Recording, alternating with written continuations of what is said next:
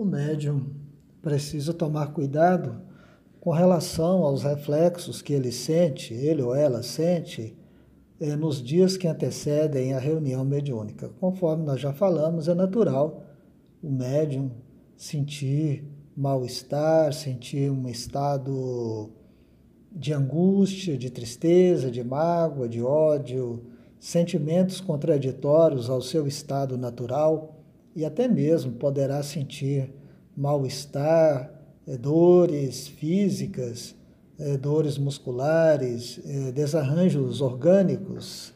É natural, porque ele está sentindo o que o espírito necessitado está sentindo. E para o acolhimento, para que haja sintonia, esse espírito necessitado é colocado próximo ao médium é, durante dias antes da reunião. É colocado pela equipe espiritual e é, e é supervisionado pela equipe espiritual. Os trabalhadores espirituais acompanham, supervisionam e não fica ali a Deus dará de qualquer maneira. É, então, muitas pessoas questionam: nesse estado, será que o médium precisa tomar algum remédio, algum medicamento? É claro que sim. É claro que sim.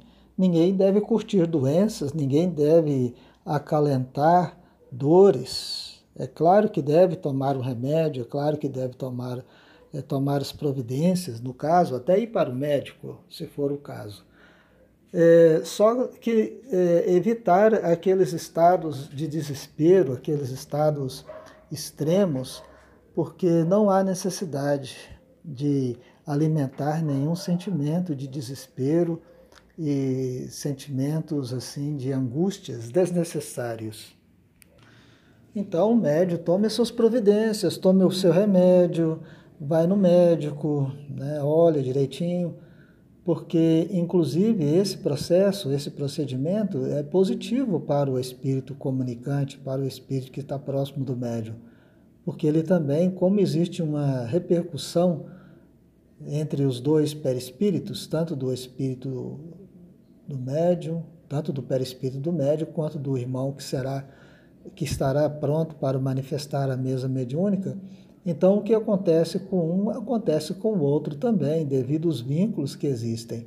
Então, um medicamento que poderá aliviar o médium poderá também ter um efeito benéfico sobre o corpo perispiritual do espírito comunicante. É, e o médium guarde sempre isso na memória. Guarde isso. Quando o médium está sentindo dores, está sentindo aflições, o espírito necessitado o irmão necessitado, perturbador ou que está sofrendo, está tendo algum alívio. Quando o médio está sofrendo, o espírito necessitado que está vinculado a ele está sentindo alívio. Né? Mas nem por isso o médio deve cultivar um estado mórbido, doentio. Né? Isso aí é contrário às leis divinas. Vamos procurar o alívio, vamos procurar o remédio, procurar o médico é, porque aliviando o médium também estará aliviando o espírito comunicante.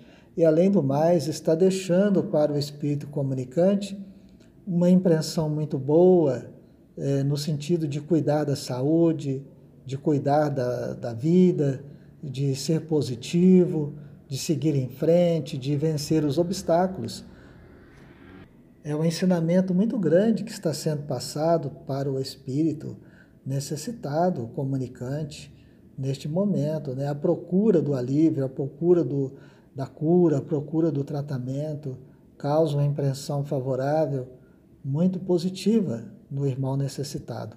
Então, se o médico começou a sentir, né, claro, procure, procure remédio, procure alívio, procure conforto. É bom para você, médium, e é bom para o irmão necessitado que está vinculado a você temporariamente.